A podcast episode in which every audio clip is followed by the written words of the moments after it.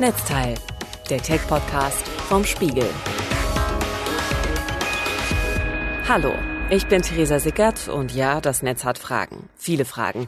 Aber das mit den eindeutigen Antworten ist im Internet häufig gar nicht so einfach.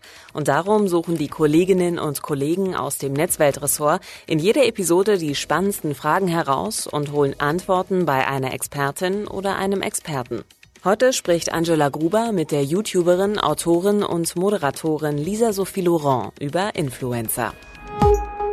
Netzteil wird heute präsentiert von Huawei, die mit Misty Lavender und Mystic Blue zwei neue Farben des Huawei P30 Pro auf den Markt gebracht haben. Das Huawei P30 Pro verfügt zudem über einen neuen Super Night Modus in der Selfie-Kamera und neue Funktionen für die Foto- und Videobearbeitung. Dabei ist alles bereits auf die Nutzeroberfläche EMUI 10 für Android ausgelegt.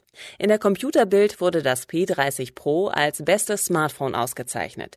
Chip und Connect bewerteten das Gerät mit der neuen leistungsstarken Kamera mit der Note sehr gut. Mehr zum Huawei P30 Pro finden Sie unter www.dasfotowunder.de.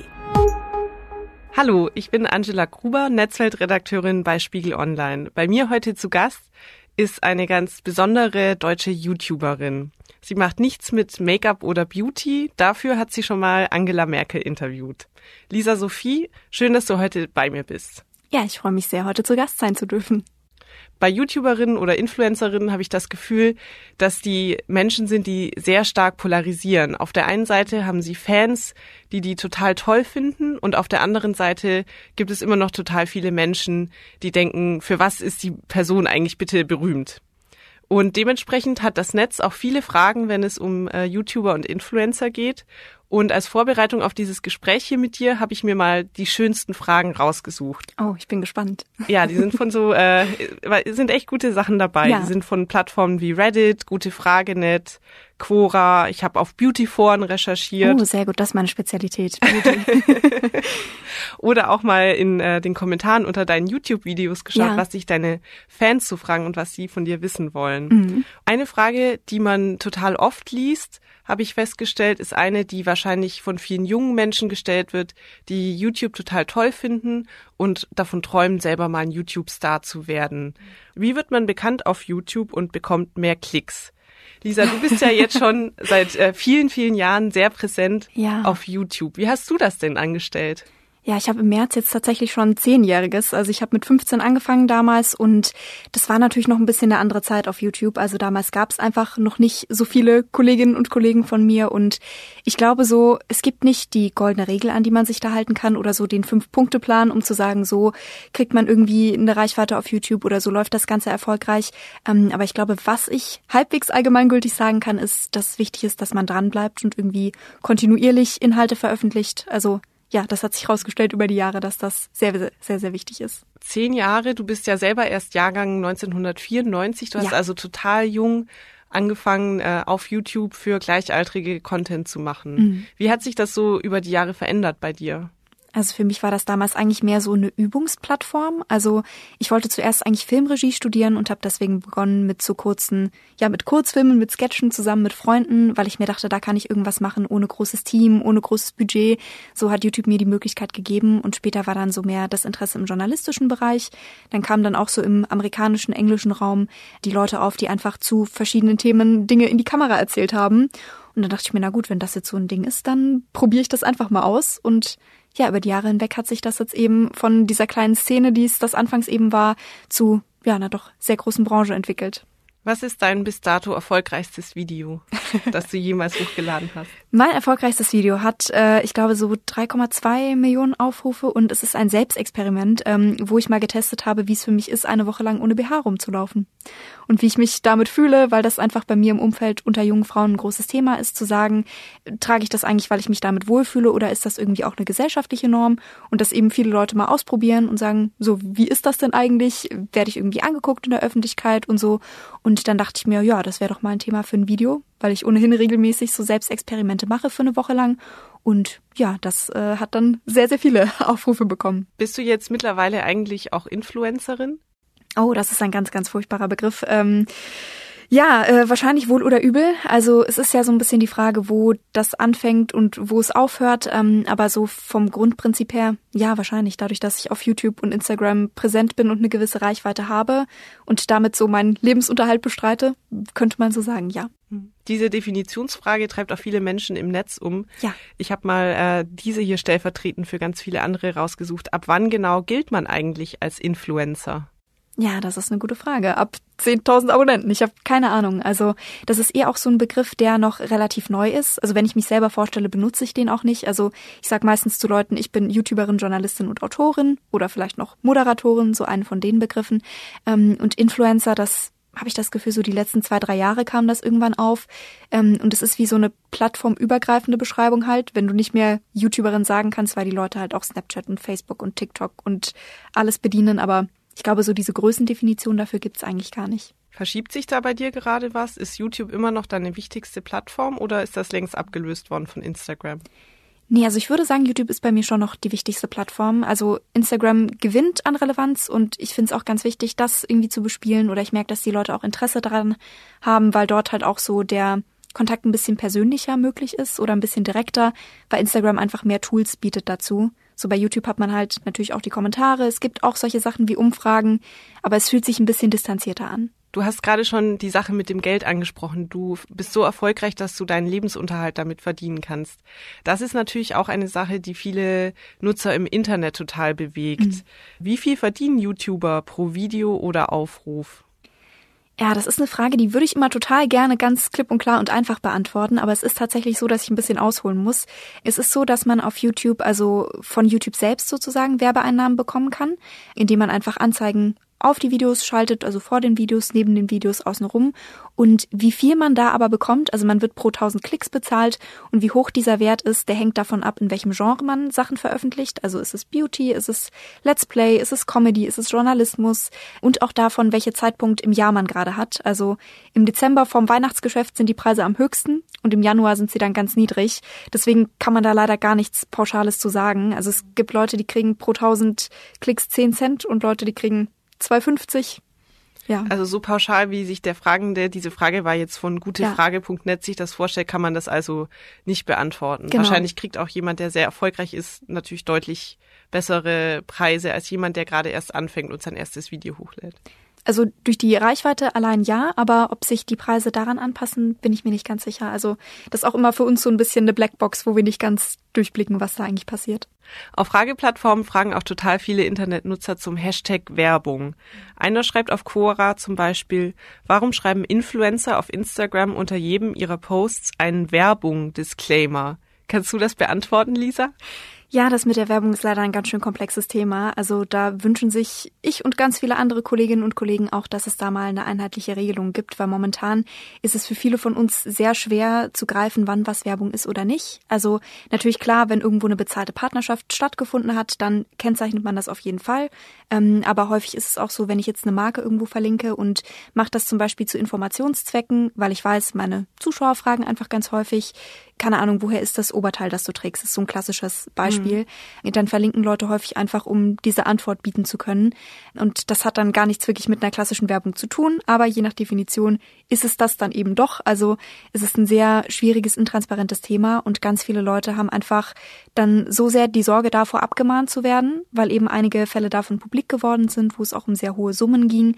Es herrscht da sehr, sehr viel Unsicherheit. Das ist ja auch ein bisschen paradox. Wenn überall Werbung dabei steht, dann ist die tatsächliche bezahlte Werbung ja für Nutzer, äh, die diese Posts sehen, immer schwerer zu identifizieren. Genau. Genau, es ist halt total, also es ist überhaupt nicht geholfen damit. Deswegen wäre es halt wirklich an der Zeit, dass das mal ein für alle Mal wirklich in einer klaren Richtlinie geklärt ist, irgendwo auch gesetzlich, wo man weiß, okay, gut, daran kann ich mich halten, weil ganz viele Leute sind ja auch gewillt, das zu machen. Also die haben gar nicht die Absicht, hier irgendwo Schleichwerbung zu betreiben oder sich irgendwie einen unlauteren Vorteil zu verschaffen, sondern wollen ja wirklich transparent sein, aber wissen dann nicht so richtig, wie sie das am besten machen.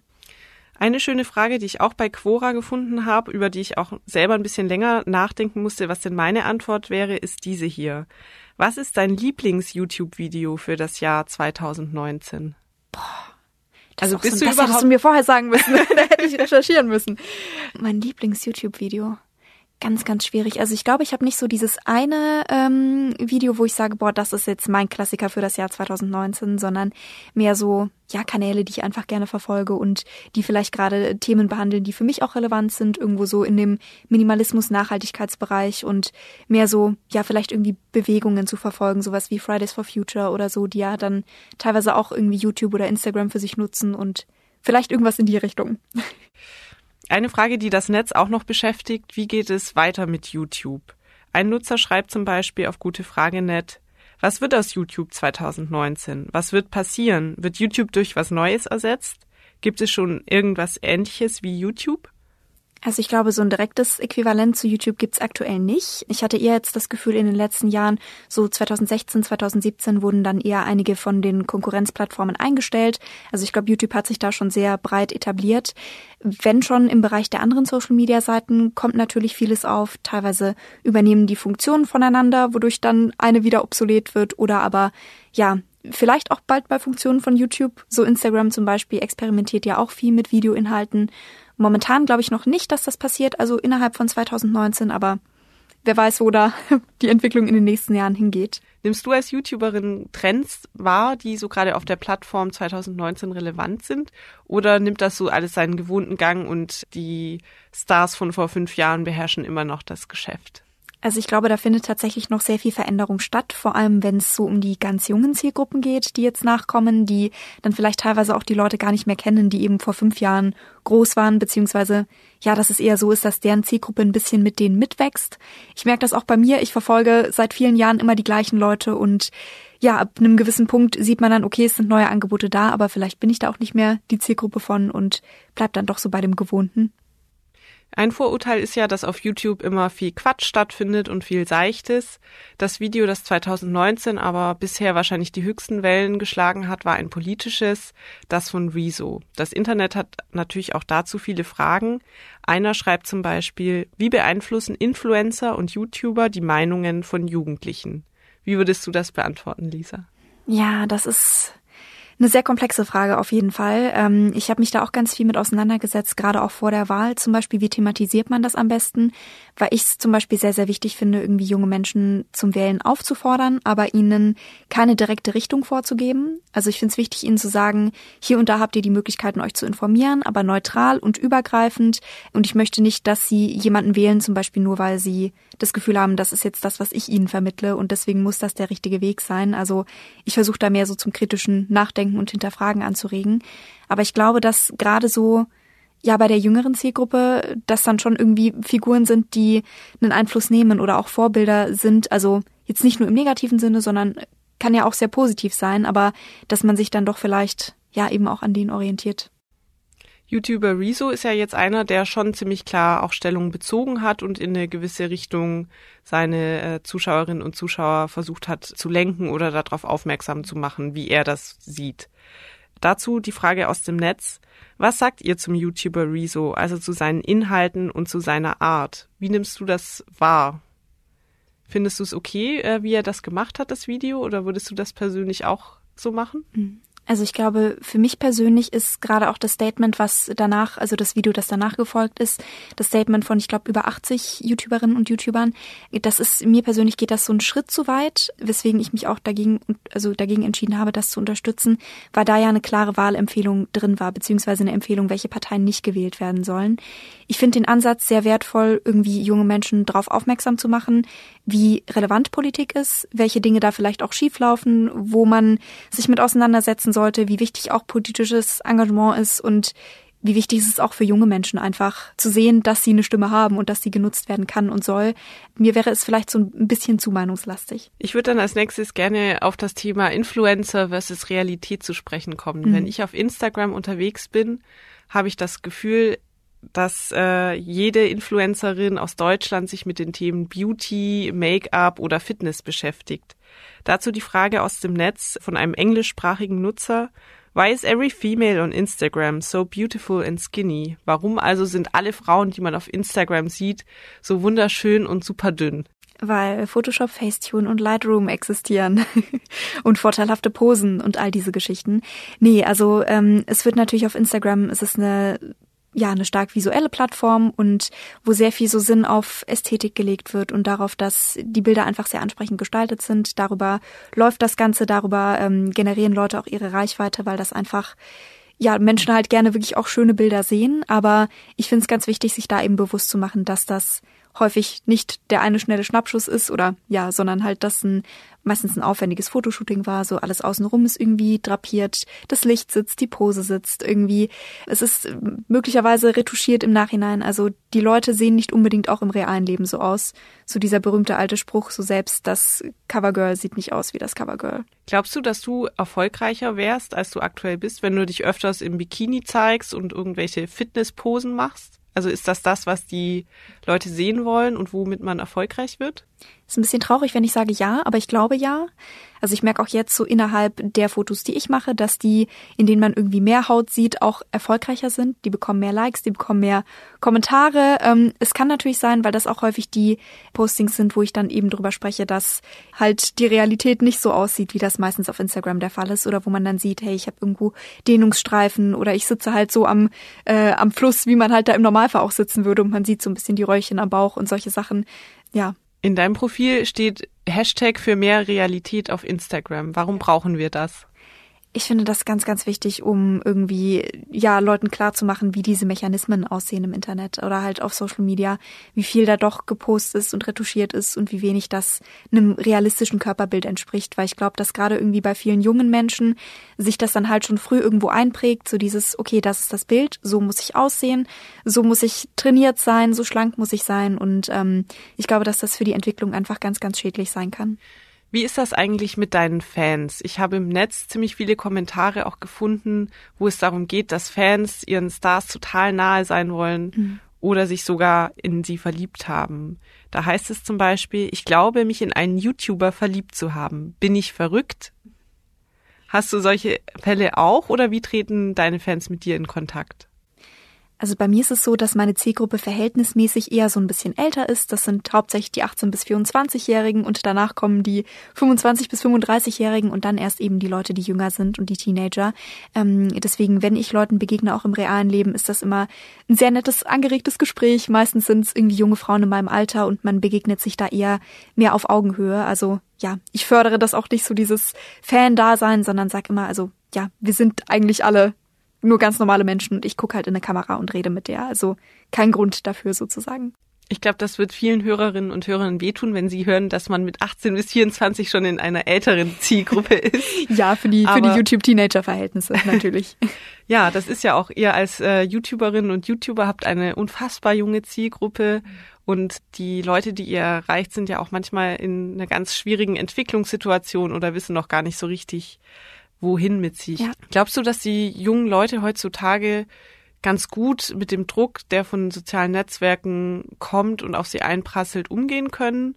Oder ist das für die genauso schwierig wie für Ältere, die vielleicht noch nicht mit den Medien groß geworden sind, die es heute gibt? Also ich glaube, so das Problem bei meiner Generation zum Beispiel, ich bin jetzt ja 24, ähm, war, dass wir in so dieser Übergangsphase waren zwischen analogen und neuen Medien und Social Media und da viel zum Beispiel Eltern, Lehrpersonal und so weiter noch nicht ganz wussten, wie man jetzt richtig damit umgeht. Und ich habe das Gefühl, also ich habe in den letzten Jahren viel auch Medienpädagogik-Workshops gegeben an Schulen, dass das langsam so ein bisschen kommt und dass gerade auch Kinder da so ein bisschen besser aufgefangen werden ja, für mich ist das auch ein Thema, mit dem ich mich viel auseinandersetze. Ich habe jetzt auch gerade ein Buch geschrieben darüber und da eben auch drüber gesprochen, wie man einen guten Umgang findet, gerade auch irgendwie als junger Mensch mit so Themen wie Instagram und so weiter, wie man sich da einen gesunden Feed erstellen kann und ja, glaube, dass das einfach wichtig ist, darüber aufzuklären. Wie man als Nutzerin oder als Nutzer damit umgeht, ist die eine Sache. Du bist ja gleichzeitig auch Ersteller von Inhalten und hast äh, eine ganz junge Fanbase. Diese Frage beschäftigt auch das Netz und äh, ein englischsprachiger Nutzer hat zum Beispiel auf Reddit die Frage geschrieben, What responsibilities do influencers have to their viewers? Wie siehst du das mit der Verantwortlichkeit gegenüber deinen Fans? Ja, das ist viele Kolleginnen und Kollegen von mir sagen gern mal, nein, ich habe mich nicht dafür entschieden, hier eine Vorbildfunktion zu haben, so ich nehme das nicht an sozusagen. Aber ich glaube, dass das einfach automatisch damit kommt. Das ist so dieser Satz, scherzhaft gesagt, so mit großer Reichweite kommt große Verantwortung, aber ich finde einfach, dass man sich dessen bewusst sein muss und dementsprechend auch ja sehr respektvoll umgehen sollte mit seinen Zuschauerinnen und Zuschauern, sehr gucken sollte, ja, was sind deren Bedürfnisse, wie geht man da irgendwie gut mit um, welche Dinge thematisiert man, wo kann man den Leuten unter die Arme greifen. Also ja, bei mir ist das immer im Hinterkopf. Ist das auch anstrengend manchmal, wenn man irgendwie so ganz unverblümt Einblick in sein Leben geben will und dann gleichzeitig aber denken muss, ich äh, darf jetzt niemanden vor den Kopf stoßen, darf nicht dazu beitragen, dass jemand magersüchtig wird oder sonst was. Wie geht man damit um? Wie gehst du damit um? Ich merke das sehr stark in den letzten Jahren, dass ich sehr vorsichtig und sehr bedacht geworden bin mit den Dingen, die ich sage und auch immer überlege, was könnte das jetzt auslösen, wenn ich darüber spreche und immer natürlich auch die Zielgruppe im Hinterkopf behalte. Ich versuche mich dadurch nicht zu doll einschränken zu lassen und nicht zu sagen, ich zensiere oder filtere jetzt meine Inhalte zu stark. So, da ist es mir sehr, sehr wichtig, weiterhin authentisch zu sein. Aber natürlich geht man mit ein bisschen, bisschen weniger unbefangen daran, als man ja das vielleicht früher gemacht hat mit 15. Du bist jetzt 24 und seit zehn Jahren auf YouTube dabei. Bist du irgendwann zu alt fürs YouTuben? das kann gut sein. Ähm, ich sage immer, ich mache das so lange, wie mir das Spaß macht, so lange, wie es Leute gibt, die sich das angucken möchten. So, die Zielgruppe wächst ja auch ein bisschen mit. Also meine Zuschauerinnen und Zuschauer sind jetzt auch so alt wie ich. Und wenn die dann irgendwann sagen, okay, wir wollen das nicht mehr sehen, dann ja, mache ich halt was anderes. Wechselst du dann zu TikTok? Nein, ich glaube, dann würde ich einfach, also ich habe äh, ein abgeschlossenes Studium, ich habe eine Ausbildung gemacht und äh, würde dann einfach wieder in die Richtung gehen. Politik machen oder klassischen Journalismus, irgendwas in die Richtung. Liebe Lisa, vielen Dank, dass du da warst. Danke dir. Zum Schluss noch ein kleiner Reminder von Huawei, die Netzteil heute präsentieren. Sie suchen ein Smartphone mit einer außergewöhnlich guten Kamera, die Kamera des Huawei P30 Pro bekam von Chip und Connect Bestnoten. Erfahren Sie mehr unter www.dasfotowunder.de. Das war Netzteil. Nächste Woche Mittwoch erscheint eine neue Episode. Auch da beschäftigen wir uns wieder mit Fragen aus dem Netz, dann aber zu einem anderen Thema. Alle Netzteil-Episoden finden Sie auf spiegel.de, auf iTunes, Spotify, Castbox und in allen gängigen Podcast-Apps. Wenn Ihnen dieser Podcast gefällt, freuen wir uns über eine gute Bewertung oder eine Rezension. Sie können uns auch gerne eine Mail schreiben an podcast.spiegel.de. Wir freuen uns auf Ihr Feedback. Netzteil, der Tech-Podcast vom Spiegel.